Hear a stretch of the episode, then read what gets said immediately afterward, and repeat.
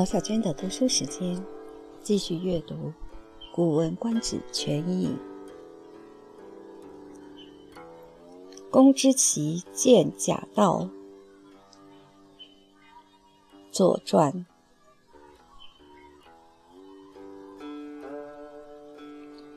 晋侯复贾道于虞以伐国。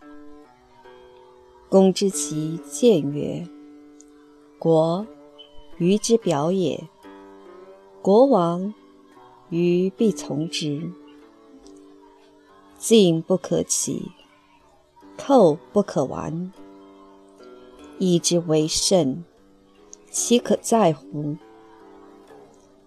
燕所谓‘夫车相依，唇亡齿寒’者，其于？”国之谓也。公曰：“晋无宗也，其害我哉？”对曰：“泰伯于中，太王之召也。泰伯不从，是以不嗣。国中、国叔、王季之墓也。为文王亲事，勋在王室。”藏于蒙府，将国事灭，何爱于虞？且虞能轻于桓庄乎？其爱之也。桓庄之族何罪？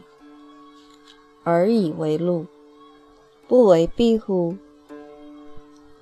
亲以宠逼，犹尚害之，况以国乎？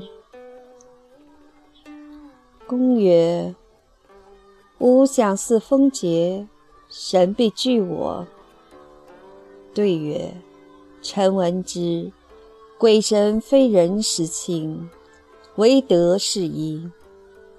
故周书曰：‘皇天无亲，唯德是辅。’又曰：‘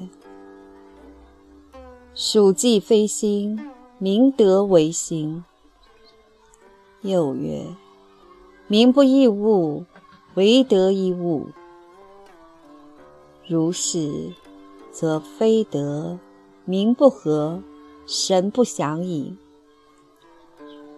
神所凭依，将在德矣。若进取于，而明德以见馨香，神其兔之乎？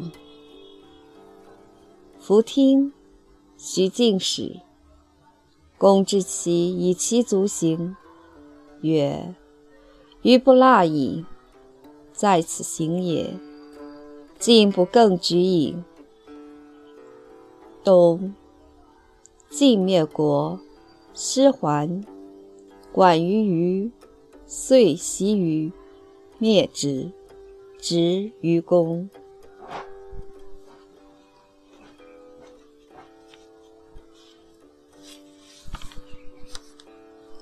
译文：晋侯再次向虞国借路去攻打虢国，公之奇规劝说：“虢国是虞国的屏障，虢国灭亡了，虞国必定跟着他灭亡。晋国的贪欲不能纵容，侵略者不可忽视。借一次路已经是过分的了，难道还可再来二次吗？”